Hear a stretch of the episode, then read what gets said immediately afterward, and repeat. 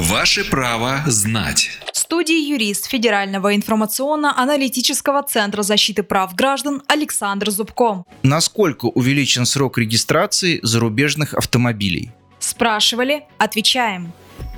Автомобиль с иностранными номерами допускается к движению на территории России в течение одного года. Ранее этот срок составлял 6 месяцев. До 1 января 2020 года требовалось, чтобы машина раз в 6 месяцев выезжала из территории России. Теперь же срок увеличен в два раза. Так что ездить на таможню теперь придется в два раза реже. Если вы планируете ввести автомобиль в Россию на больший срок, то нужно временно зарегистрировать его в ГИБДД, то есть получить российские номера, а иностранные номера и документы сдать на хранение в подразделении ГИБДД. Важно знать, что при временном ввозе автомобиля в Россию нужно учитывать не только особенности временной регистрации в ГИБДД, также нужно обратить внимание на таможенное оформление, то есть растаможку, уплату утилизационного сбора и ограничения при эксплуатации автомобиля.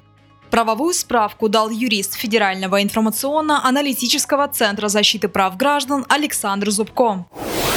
Ваше право знать.